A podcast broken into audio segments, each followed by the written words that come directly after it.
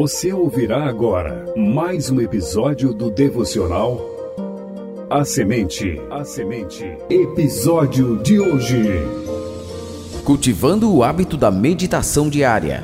Episódio número 1 um da nova série Meditando nas Escrituras. Apresentação: Missionário Genoan Lira.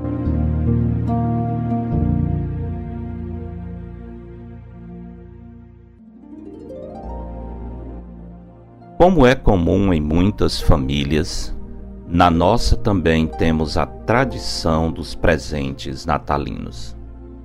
Desse modo, quando entramos nos últimos meses do ano e percebo que minha esposa começa a se movimentar para comprar os presentes, eu tento facilitar a vida dela dando umas dicas inocentes de livros que gostaria de ler.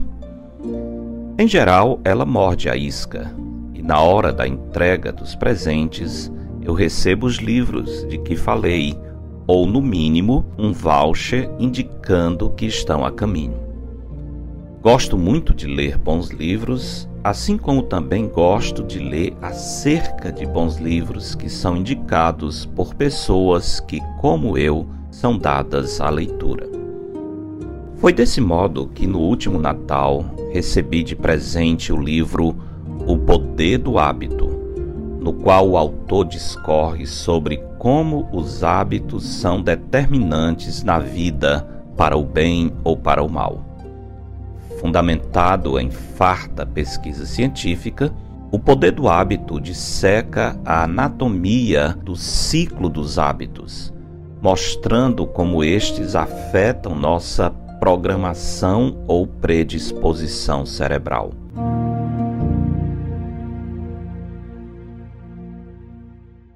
Resumidamente, o poder do hábito deixa claro que os hábitos se formam quando temos uma deixa ou um fator desencadeante que leva a uma rotina e resulta em uma recompensa. Dizendo de outra forma, os hábitos se fixam por meio do seguinte padrão: crise, rota de escape e alívio. Observando a argumentação do autor, concluímos que cada fase no ciclo de formação dos hábitos tem sua importância, mas o ápice do processo é a recompensa que recebemos no final do ciclo.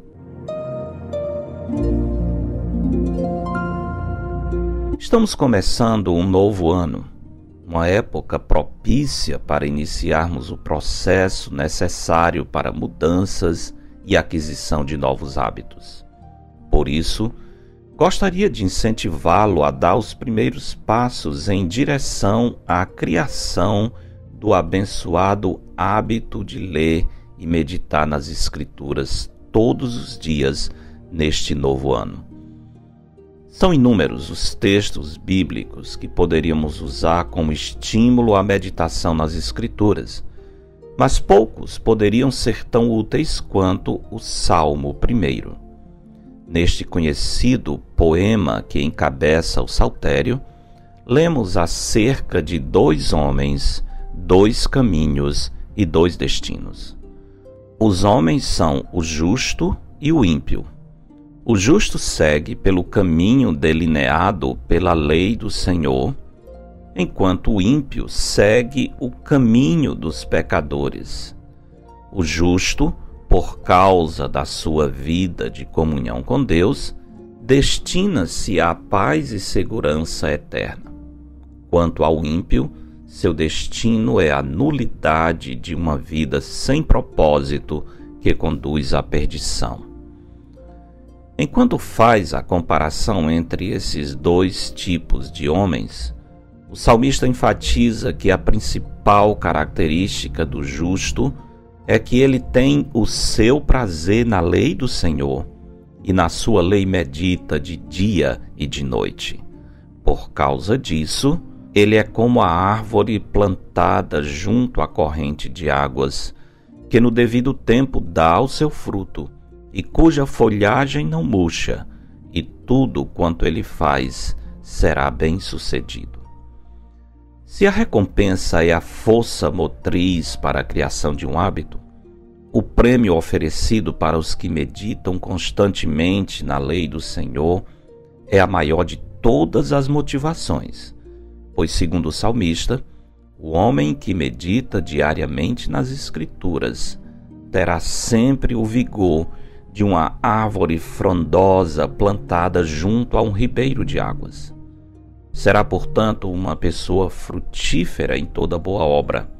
Além disso, a promessa feita ao homem que medita nas Escrituras é valiosíssima, pois é dito que esse homem será bem-sucedido em tudo o que faz.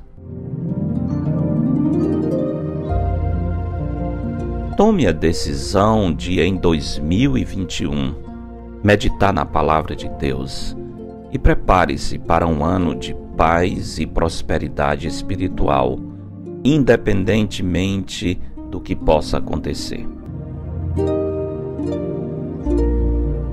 Habituar-se a meditar na Palavra de Deus é o mais poderoso e transformador hábito que você poderá desenvolver pois resultará em bênçãos na vida presente e na eternidade futura.